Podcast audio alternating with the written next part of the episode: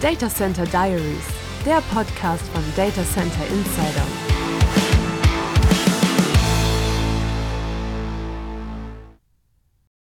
Mal herzlich willkommen, Herr. T Wofür steht das E in Ihrem Namen? Wir haben Ewald. es mit Ewald. Also Ewald. Wir, haben, wir haben es heute mit Andreas Ewald Thieren zu tun. Richtig. Der auf einem kleinen Dorf wohnt, hat er mir gerade er erzählt. Mhm. Und er ist aber Experte, was ähm, Lizenzen angeht.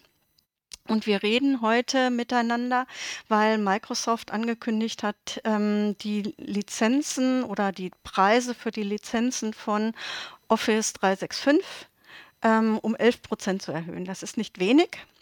Und äh, da bin ich drüber gestolpert.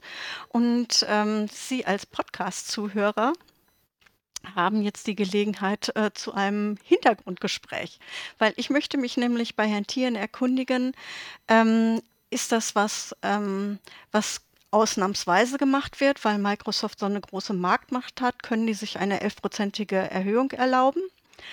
Ähm, und diese, also ihre gestiegenen Kosten an die Kunden weitergeben? Oder ist das was, was andere schon vollzogen haben oder unter Umständen nachziehen werden? Gibt es denn eigentlich Alternativen? Ähm, was machten andere ähm, Unternehmen hier in Deutschland? Und gibt es überhaupt noch welche, die das tatsächlich noch alleine betreiben, ohne aus der Cloud zu beziehen? So, fangen wir mal an. Also, erstmal gibt es 11 Prozent. Ab wann? Ab dem, und das ist kein Scherz, 1. April ähm, ist das kein Scherz, sondern dann bittere Wahrheit. Da werden auch die Preise nicht erhöht, ja, sondern sie werden angepasst.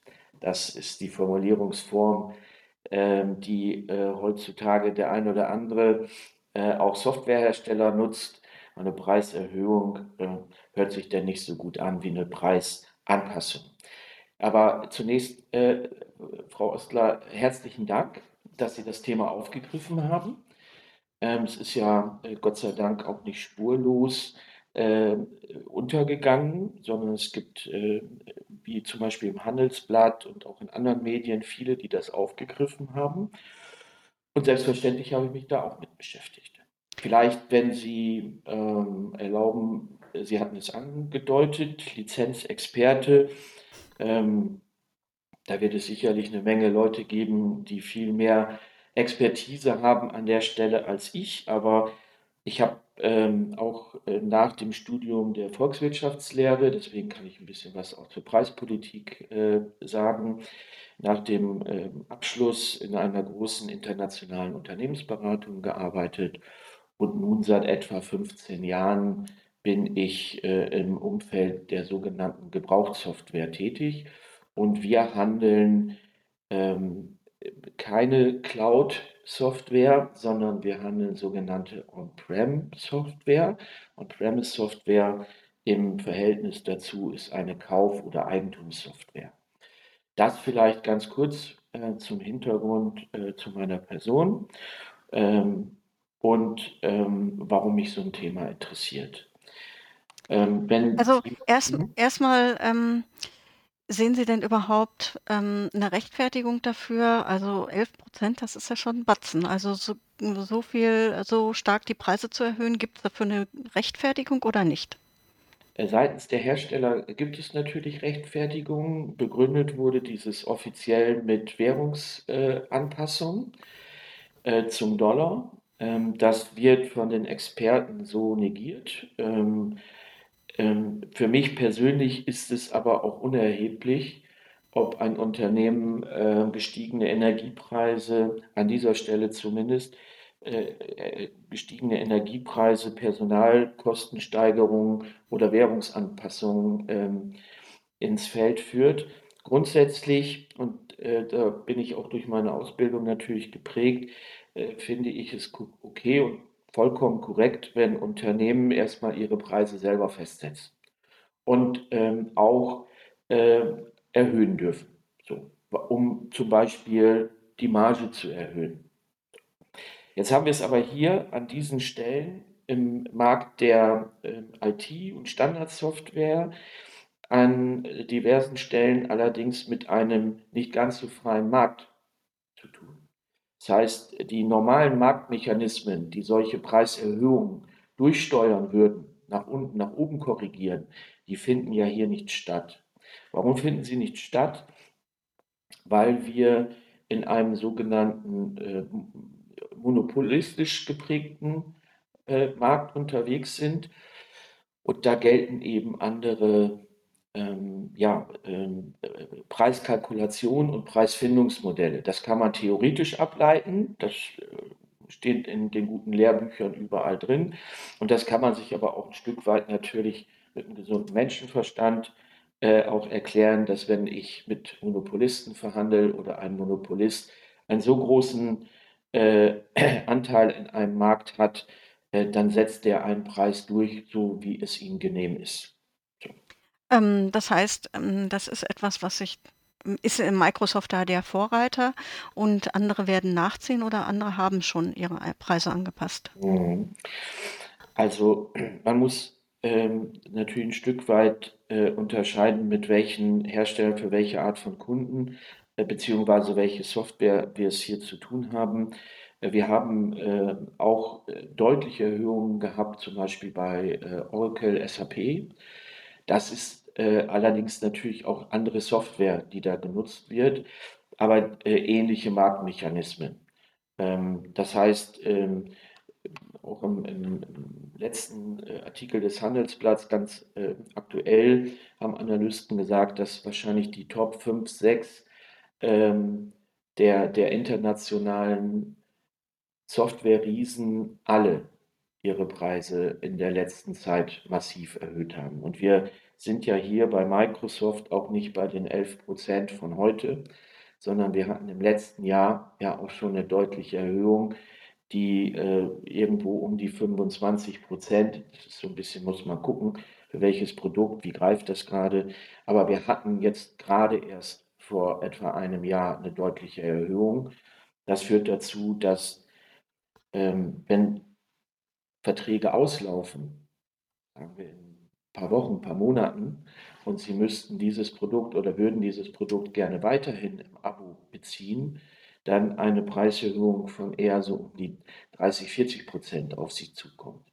Im Verhältnis zu dem, was Sie jetzt die letzten, je nach Laufzeit, sagen wir einfach mal zwei Jahre genossen haben. Jetzt ist es ja so, Sie haben ja das schon angesprochen, das ist ja, ähm, Microsoft hat ja in gewissen Bereichen ein Monopol, Mhm. mehr oder weniger. Ähm, das möchte ich doch noch mal ein bisschen hm, stärker untersuchen.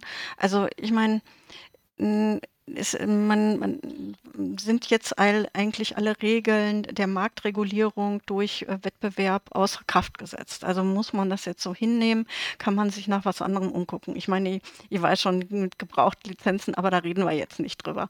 Mhm. Aber ich möchte wissen, ähm, tatsächlich, also macht das wirklich noch jemand, dass er ähm, E-Mail und ähm, Office und, und ähm, Tabellenkalkulation sagt ja heute schon keiner mehr, ist ja irgendein altmodisches Wort. Also macht das wirklich tatsächlich noch jemand ähm, im Haus? Macht das jemand selber? Kauft da jemand Software? Und wenn ja, warum? ähm, das sind jetzt äh, eine Menge Fragen zu diesem Aspekt. Ich fange mal ganz vorne an. Sind jetzt tatsächlich alle Marktmechanismen außer Kraft gesetzt? Das will ich nicht hoffen. Ja? Äh, denn dann würde das passieren oder wäre dem stattgegeben, was viele so als resignative Abhängigkeit bezeichnen, dann wäre das jetzt das Ende der Fahnenstange und wir würden da nie wieder rauskommen. Also es gibt noch äh, Hoffnung. Äh, insbesondere auch, weil wir in Europa, man kann hier und da geteilter Meinung äh, sein zu, äh, zu Europa und seinen Zusammenschlüssen, aber hier haben wir ganz deutliche rechtliche Hebel, die es ähm, unter anderem Wettbewerbsrecht etc. dann verhindern, dass solche äh, monopolistischen Züge, ich sag mal, maßlos werden beziehungsweise auch gegebenenfalls wieder eingedämmt werden können. Das zum einen. Und zum zweiten ist es so, dass in diesen äh, Marktumfeld doch noch hier und da, auch wenn es nur zarte Pflänzchen sind, es äh, Alternativen gibt. Äh, ich möchte hier für keine einzelne Werbung machen und zum Teil haben die auch ihre unterschiedlichen Stärken und Schwächen. Grundsätzlich ist es aber so, dass man im Open Office Bereich zum Beispiel Möglichkeiten findet, ähm, die, nicht alles, sage ich mal, auf, auf Microsoft Office zu setzen. Per se ist es aber so, und da haben Sie etwas angesprochen, was ähm, aus meiner Sicht enorm wichtig ist, äh, durch diese äh, Monopole und deren Preisgestaltung. Wir erinnern uns zum Beispiel ja auch an Teams, ja, was äh, zur Pandemie nahezu kostenlos für jeden in allen möglichen Varianten und Umfang zur Verfügung gestellt wurde. Wenn ein Gigant so ein Tool zur Verfügung stellt für den Markt, äh, welche Chance hat denn noch ein kleines, meinetwegen deutsches, österreichisches, europäisches Softwarehaus, was sich genau auf so eine, ich sag mal, Videoübermittlung oder Videoconference-System ähm, ähm, konzentriert hatte und das vielleicht jetzt gerne in den Markt gebracht hätte. Also es wird natürlich immer schwieriger, da Lösungen zu finden und Unternehmen zu finden, die sowas anbieten. Einerseits. Andererseits kann ich persönlich nur dafür plädieren, sich immer wieder als Unternehmer oder auch Behörde hinzusetzen, zu schauen, welche Alternativen gibt es und welche echten Vorteile bieten die mir auch. So haben wir zum Beispiel, wenn es sich um eine europäische Software handelt, in den fast meisten Fällen auch etwas unproblematischere äh, Bedingungen hinsichtlich Datenschutz als wenn wir mit US-amerikanischen Software zum Beispiel arbeiten müssten. Das ist ja auch auf Data Center Insider Sovereignty ein großes Thema. Und ähm, Gaia X werkelt ja, ja auch schon eine ganze Zeit, aber irgendwie so den richtigen Durchbruch oder so den richtigen Anschub ähm, gibt es eigentlich nicht. Oder sehen Sie das?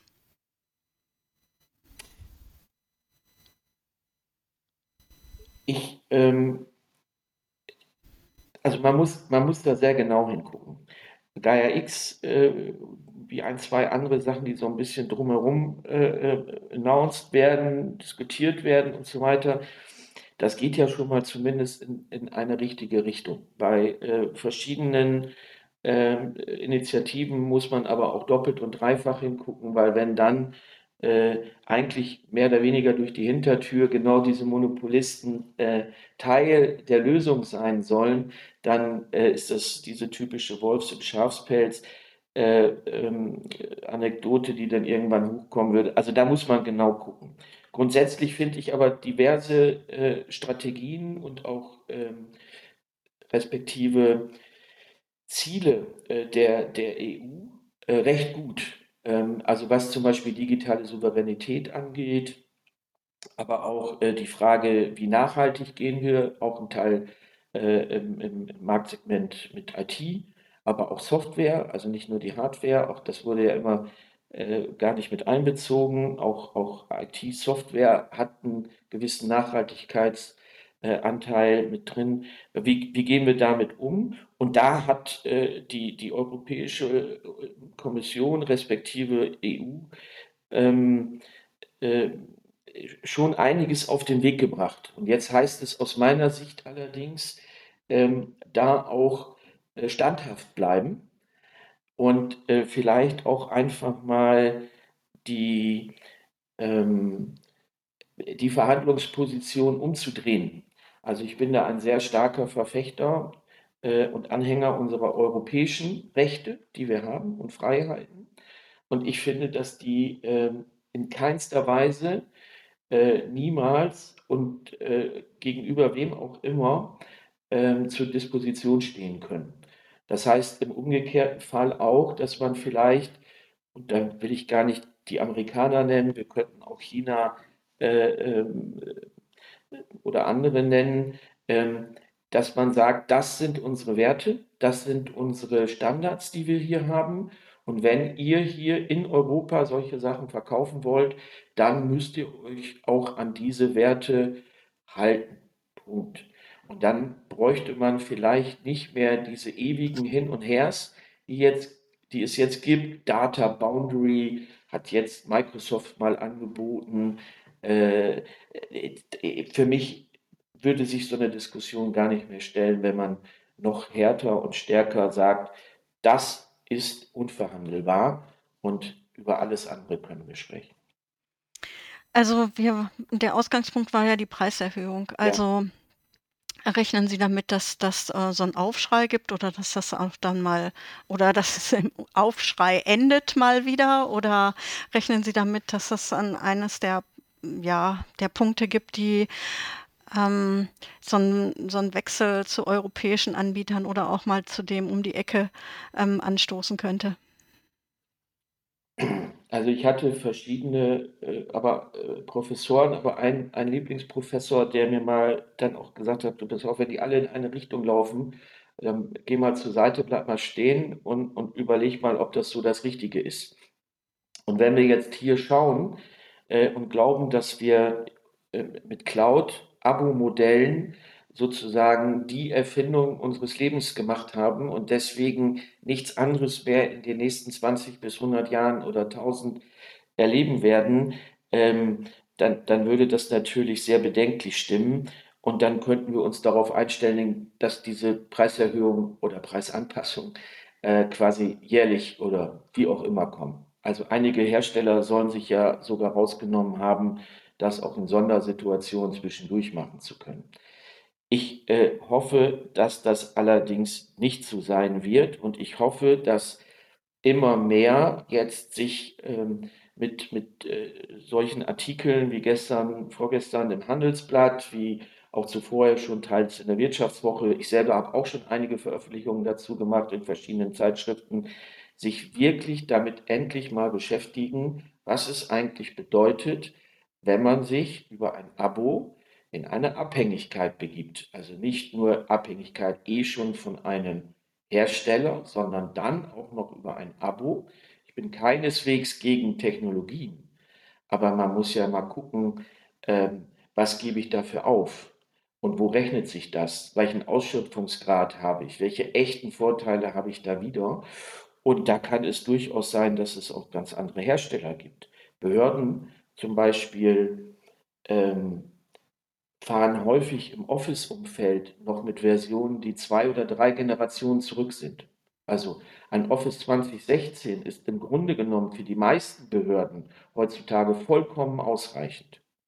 Ohne den gebrauchten Softwaremarkt wäre es aber gar nicht machbar, ja, äh, diese, dieses, äh, äh diese Software so, so zur Verfügung zu stellen, und dass dieser Markt da ist, kam, weil es mal Menschen gegeben hat, wie ich unter anderem, die sich dafür eingesetzt haben, dass es so einen Markt gibt. Und das stimmt mich hoffnungsfroh, dass es in Europa Manager gibt, Journalisten gibt, viele andere Stakeholder, die sagen, jetzt ist wirklich mal das Ende der Fahnenstange erreicht. Wir können das nicht mehr mitmachen und machen das nicht mehr mit. Und wir lassen uns auch in Verhandlungen nicht mehr sozusagen erpressen.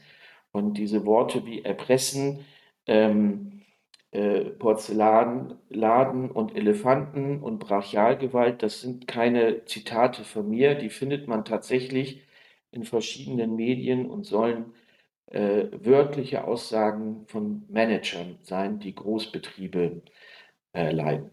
Genau, das wäre jetzt die nächste Frage gewesen. Bei welcher Klientel fall fällt denn Ihre Argumentation auf fruchtbaren Boden? Sind das die, ähm, Kommunalverwaltungen oder sind das eben auch Großbetriebe? In in der Tat würde ich sagen, das geht querbeet. Und, ähm weil weil es eben nicht nur eine Frage des Preises ist, ähm, sonst ähm, könnte man es ähm, sicherlich ähm, etwas, etwas einfacher stricken und es nur über den Preis verargumentieren. Ähm, der ist zum Beispiel für Behörden ähm, enorm wichtig, weil das auch Vorgaben sind. Man hat ja in den Behörden auch haushaltsrechtliche Vorgaben, die erfüllt werden müssen. In diesem Fall ist es sogar mittlerweile eine Verpflichtung, auch gebrauchte Software nehmen zu müssen, aber immer noch keine Verpflichtung, zum Beispiel zu schauen, gibt es eigentlich auch andere Softwareanbieter? Brauche ich tatsächlich, wie Sie so schön sagten zu Beginn, äh, Tabellenkalkulation, äh, Programm, ja, oder brauche ich Excel? Also was brauche ich eigentlich wirklich und, und wie viel und für wen? Und ich glaube, an den Stellen wird, wird noch gar nicht genau hingeguckt. Und da gibt es eine, eine Selbstverständlichkeit, eine bis, bis hin zur Bequemlichkeit, dann einfach äh, Microsoft auszuschreiben, obwohl ähm, glaube ich, schon über zehn Jahre her, mal ein Abgeordneter, ähm, ich glaube, im EU-Parlament mal angefragt hat, ob man das überhaupt noch so im Bausch und Bogen ausschreiben darf. Denn immerhin hätte der Hersteller ja auch diverse Vergehen, für die er vom EU-Parlament mit Strafen versehen wurde. Jeder äh, kleine Händler dürfte dann an Ausschreibungen gar nicht mehr teilnehmen. Also diese Preisgeschichten zieht, zieht auch bei vielen. Ähm, und wir rechnen oder ich rechne Ihnen das gerne auch mal dann persönlich zum Beispiel nach und hoch, wenn ich das genaue ähm, Konstrukt habe, welche Mengen brauche ich. Ich glaube, dass wir, äh, wenn wir einen Vergleich machen, Cloud mit der Preiserhöhung zu heute, eine Vorgängerversion von Office, zum Beispiel 2019, ich glaube, dass Sie äh, auf, auf drei Jahre gesehen äh, um die 75 Prozent sparen können und 75 Prozent äh, ähm, respektive ein paar hunderttausend bei einem Betrieb vielleicht von 1000 PC-Arbeitsplätzen, ähm, das kann man nicht verschenken einfach so. Diese äh, Argumentation müsste man dann schon beim Aufsichtsrat oder beim Vorstand durchbringen, dass man sagt, äh, die sind mir jetzt egal, diese 300.000, 400.000 Euro, die man da spart.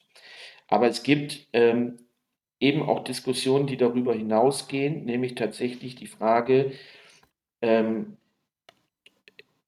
ist es eigentlich okay, wenn ich mich in ein langfristiges Schuldversprechen, äh, sozusagen in ein Obligo begebe und sage, ich, ich miete jetzt für drei oder fünf Jahre so eine Software, habe kein Fallback-Szenario, haben die meisten leider nicht, weiß nicht, wie sich die Preise entwickeln und äh, habe also überhaupt gar keine Risikobetrachtung an der Stelle gemacht und, und schon gar nicht ähm, habe ich sie pekunär dargelegt. Und äh, das scheint dem einen oder anderen heute nicht mehr ganz geheuer zu sein. Ähm, und daher gibt es bei Großkonzernen genauso ähm, offene Ohren wie bei, ich sag mal, einer Gemeinde hier um die Ecke. Jetzt ist es ja so, es, hm? Sie, Sie, haben ja, ja ähm, Open Source schon angesprochen. Hm. Wenn jetzt alle ähm, Open Source Software nehmen würden, Mhm. Also ähm, die, die wird ja auch lizenziert, aber ich denke mal, dass sie dann also nicht mehr davon profitieren könnten. Wäre das jetzt ähm, für, für ein Unternehmen überhaupt machbar, ähm, komplett auf Open Source in, in, in dem Office-Bereich umzusteigen? Und ähm, wenn ja, mit wie viel Aufwand oder Zusatzaufwand wäre das verbunden und wären sie dann arbeitslos? Also, äh, vielleicht zwei, drei Vergleiche dazu. Sehr, sehr nette Frage. Äh, vor, ich glaube, 15 Jahren, ich mache das Geschäft im Bereich Gebrauchssoftware seit, seit ungefähr 15 Jahren. Ähm, da hieß es auf einer Veranstaltung in der Schweiz, wo ich war, ich möge jetzt doch äh, möglichst schnell auf, auf den Vertrieb von Cloud-Produkten umsetzen, weil quasi ab morgen wäre das nur noch das Einzige, was gekauft werden würde. Äh, heute sprechen wir von einem Durchdringungsgrad, glaube ich, von 30 bis 40 Prozent in den letzten 15 Jahren. Also so tot, äh, wie man dann glaubte, dass On-Prem-Versionen sind, ist sie dann anscheinend in den letzten 10, 15 Jahren nicht gewesen. Aber Sie sprechen von aller Software oder nur von ähm, in vergleichbaren Office Microsoft, genau. Mhm. Ähm, und auch Microsoft bringt ja immer wieder auch On-Prem-Versionen raus. Und unser Haupthandelsvolumen äh, äh, machen wir mit Microsoft-Produkten. Jetzt, jetzt äh, kann man natürlich äh, schlecht sagen, ähm, ich wäre jetzt arbeitslos oder es gäbe keine Gebrauchthändler mehr äh, oder überhaupt Softwarehändler, wenn jetzt alle auf Open Source gehen würden. Also ich glaube, dass das nicht funktioniert. Ich glaube eher an, an hybride Strukturen. Ähm, äh, und genauso wenig, wie man äh, in vielen anderen Dingen nur 0 oder 1 spielen sollte, muss man einfach genau schauen. Und äh, es gibt äh, ganz viele Diskussionen, die wir mit Kunden führen, wo ich sage, oh, da würde ich unbedingt den neuen Server nehmen ähm, und ich würde vielleicht sogar eine Software Assurance abschließen, weil in Ihrem speziellen Fall ist das ein gutes Setup, so wie das in Ihrem Unternehmen passt. Dann verkaufe ich auch keine gebrauchte, brauche ich auch nicht. Dafür ähm, äh, sind wir auch persönlich, ich persönlich nicht bekannt, denn einfach nur was verkaufen zu wollen. In anderen Fällen ist es so, dass man sagt, warum braucht es Office außer Cloud sozusagen? Das können Sie doch ganz normal, so wie früher auch, äh, äh installieren, eine On-Prem-Version. Und, und die gibt es eben auch die gibt es eben auch äh, gebraucht. In wiederum allen anderen Fällen kann man sagen, äh, muss es jetzt auch noch das Videokonferenzsystem von Microsoft sein oder gibt es nicht andere äh, Systeme, die wir nutzen können? Und wenn ja, wie, nutzen, wie häufig nutzen wir die eigentlich wirklich äh, und für wen? Und was gibt es da für Preismodelle? Also ich glaube, dass man nicht 0 oder 1 äh, da, da spielen muss und das auch nicht äh, äh, hinbekommen wird. Es hat vor vielen, vielen Jahren mal eine große süddeutsche Stadt gegeben, das kann man auch nachlesen, die mal geglaubt hat, ähm, sich tatsächlich von Microsoft lösen zu können. Und die hat dann auch auf, äh, auf diesen Weg gesetzt. Sie sprechen von äh, München. Exakt, ja. Ähm, ich, äh, ich, ich äh, will, will, das nicht beurteilen. Ähm, zu der Zeit habe ich mit vielen ähm, Behörden auch darüber gesprochen und es war im Grunde genommen klar, dass dann die Kosten woanders liegen. Also es war jetzt nicht unterm Strich einfach nur billiger oder günstiger. Äh, es war vielleicht mindestens genauso teuer. Aber es stellte sich ja eben auch die zusätzliche Frage, äh, was habe ich, was habe ich eigentlich auch erreichen wollen? Will ich nur Budgetfragen klären oder möchte ich auch mich aus äh, einseitigen Preisverhandlungen ja, äh, da entziehen und, und habe auch noch ähm, andere Maßstäbe an, an meine äh, Software respektive an die Partner, mit denen ich Geschäfte mache. Also ähm, hier und da kommt es immer wieder vor. Es gibt auch äh, Großunternehmen, die, von denen wir kaufen weil sie sagen, sie wollen mit Microsoft nicht mehr äh, ähm, diese, diese Tools äh, einkaufen, weder im Abo noch als On-Prem. Äh, die versuchen über Google oder andere größere ähm, Anbieter ihre, ihre Workflows, sage ich mal, zu steuern. Ähm, also es, es ist schon, schon möglich. Und ich hoffe, es wird noch möglicher, wenn man auch Freiraum lässt, sich zu entfalten in Europa. Ähm, noch, also ich möchte das ähm, ein bisschen abschließen, aber ähm, nochmal zurück auf die Preiserhöhung. Hat mhm. Sie das überrascht, dass die doch so deutlich nochmal ausfällt? Nö. Nö.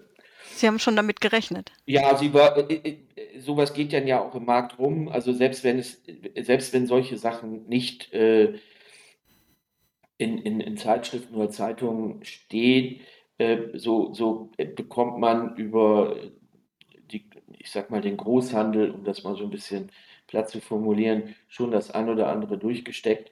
Und ich habe äh, ja. ich hab einfach gelernt, dass man in bestimmten Zeiten am besten seine Preise durchsetzen kann. Und ähm, äh, es gibt jetzt äh, so viele, äh, das kennt jeder aus seinem persönlichen Umfeld auch, so viele Gründe, Preise zu erhöhen. Äh, schlechtes Wetter, gutes Wetter, ähm, äh, Währungsdifferenzen, Krieg äh, und so weiter, äh, dass das auch leidlich genutzt wird. So. Und ähm, dann macht man das auch. Also ich die Verbindung, Entschuldigung, die Verbindung war unterbrochen. Also ja. ich stelle die Frage einfach nochmal.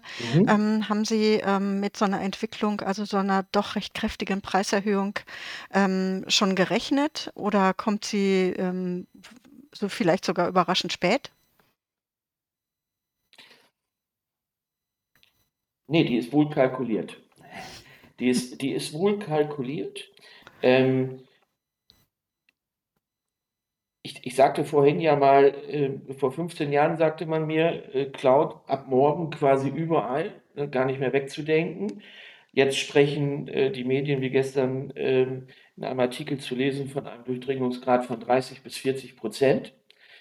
Ähm, wenn wir jetzt bei 30, 40 Prozent sind und Sie hätten ähm, diese Preiserhöhung vor zwei, drei, vier Jahren gemacht, jetzt nur mal ins Unreine gesprochen, wären wir garantiert jetzt nicht bei 30 bis 40 Prozent Cloud-Durchdringung, weil es geht nicht hier vorrangig aus meiner Sicht äh, Microsoft um den Einsatz von Technologie.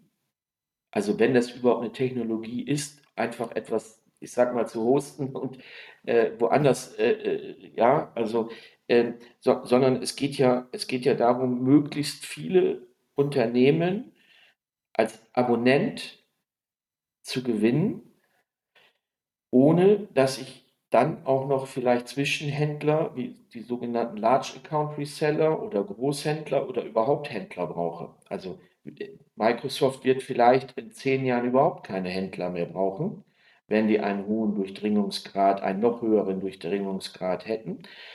Ähm, ich glaube, dass das alles wohl kalkuliert ist und solche Preiserhöhungen lassen sich in solchen turbulenten Zeiten, äh, wo es mal schneit, mal regnet, mal Krieg, mal Pandemie, ähm, mal Währungsdifferenzen, ähm, da lässt sich sowas immer ganz gut verstecken. Ähnlich wie in der Politik werden auch hier dann die unangenehmen Sachen zwischendurch mal gemacht. Jetzt muss ich aber doch noch mal ansprechen, weil das gerade so überall ähm, durch die Medien geistert und durch alle Köpfe. ChatGPT wird ja in Bing ähm, integriert und soll in andere Microsoft-Tools eingebaut werden. Ähm, die hosten das äh, ja auch, also die haben die Infrastruktur gebaut, für damit äh, ChatGPT funktioniert. Das kann sich natürlich ein, ähm, sagen wir mal, deutscher Anbieter nicht so ohne weiteres erlauben. Also wenn ich tatsächlich mithalten will, müsste ich auf solche ähm, Züge auch aufspringen können. Kann aber nicht jeder. Ich ähm, war gestern auf einer Veranstaltung, äh, wo jemand gesagt hat, äh, wir sind führend in diesem Umfeld, ähm, ähm, weil in keinem Unternehmen wird so viel darüber gesprochen wie bei uns. äh, das, das ist bezeichnend. Ähm, viele reden darüber, äh, kaum einer weiß genau, was kommen wird und was er damit macht. Ja? Ähm, klar, KI ist ein Thema, habe ich schon auch vor vielen Jahren äh, drüber gesprochen. Aber äh, wo setze ich es jetzt genau ein? Und welchen Mehrwert habe ich dadurch? Wo hilft er mir in der Wertschöpfung? Was kostet es mich eigentlich? Was, was gebe ich dafür auf?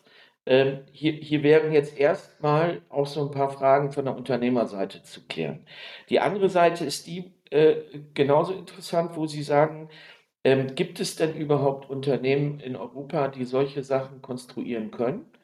Und wenn ja, äh, mit wie viel Geld äh, braucht man, um so etwas äh, äh, aufbauen zu können? Also meines Wissens, und ich kann da wirklich nur, und das möchte ich hier nochmal betonen, als Laie sprechen, gibt es viele, viele Unternehmen, auch im europäischen Umfeld, die sich mit dieser Thematik auch intensiv beschäftigt haben ähm, die es so nicht in den Markt gebracht haben, so nicht erwähnt haben, die aber durchaus auch in der Lage wären, äh, vielleicht unter Verwendung zusätzlicher äh, Vertriebsoberflächen äh, ähnliche Produkte ähm, in den Markt zu bringen.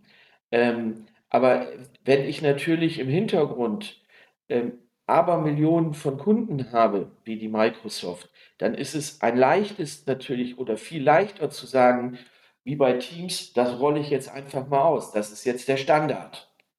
Und wenn, wenn, wenn, äh, ich glaube auch Microsoft diese Technologie nicht alleine äh, oder sogar nur zum Teil vorangetrieben hat, ist es für so ein Unterne Unternehmen natürlich einfach zu sagen, wo ist der Anbieter, wie heißt der, den kaufe ich. Bumm. Und dann integriere ich das in meine Produkte. ich äh, kann auch hier wiederum nur sagen, weil solche Entwicklungen eben wahnsinnig wichtig sind, können wir nicht den Anschluss verlieren und solche Sachen anderen überlassen. Wir müssen in Europa Maßnahmen finden, dass wir auch genau solche, genau wie früher in anderen Technologien, wir solche Zukunftstechnologien ähm, auch entwickeln und dann aber auch in den Markt entlassen. Okay, das soll für heute das Schlusswort sein. Es sei denn, Sie haben noch was ganz Dringendes auf dem Herzen. In, in dem Sinne äh, dringend, als, als dass ich tatsächlich äh, nochmal dann hier die Chance ergreifen möchte, äh, den, den Appell tatsächlich an, an, ähm, an alle äh, Unternehmens- und Behördenlenker zu richten, äh, sich, mit diesen, sich mit diesen Problematiken respektive Herausforderungen äh, wirklich ernsthaft äh, zu beschäftigen.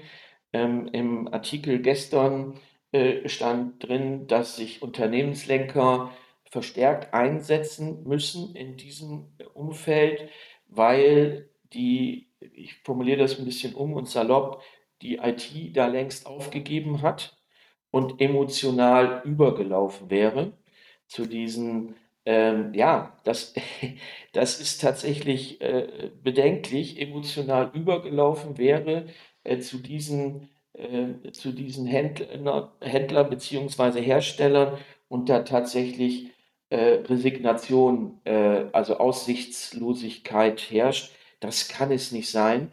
Und ähm, liebe Lenker und Lenkerinnen von Unternehmen und Behörden, wenn man sich mit Datenethik, mit ESG, das sind ja auch so neue Verordnungen, die ich hochwichtig finde, wenn man mit sich mit solchen Sachen beschäftigt und last but not least, das soll es jetzt dann auch mehr oder weniger gewesen sein, mit Risiken beschäftigt, wofür Unternehmenslenker auch da sind, dann muss man sich damit beschäftigen, welche Software setze ich wirklich ein, mit wem mache ich Geschäfte, über welchen Zeitraum und wie stark möchte ich auch auf die Vorteile setzen, die wir in Europa haben, wie zum Beispiel Datenschutz. Also, Herr Thien, ich freue mich sehr, dass Sie sich ganz spontan mehr oder weniger zu diesem Podcast ähm, bereit waren. Also vielen Dank. Vielen Dank, äh, Frau Ostler, für die, für die Einladung. Ganz großartig. Ich finde es ähm, immer wieder toll, so einen Podcast mal zu machen.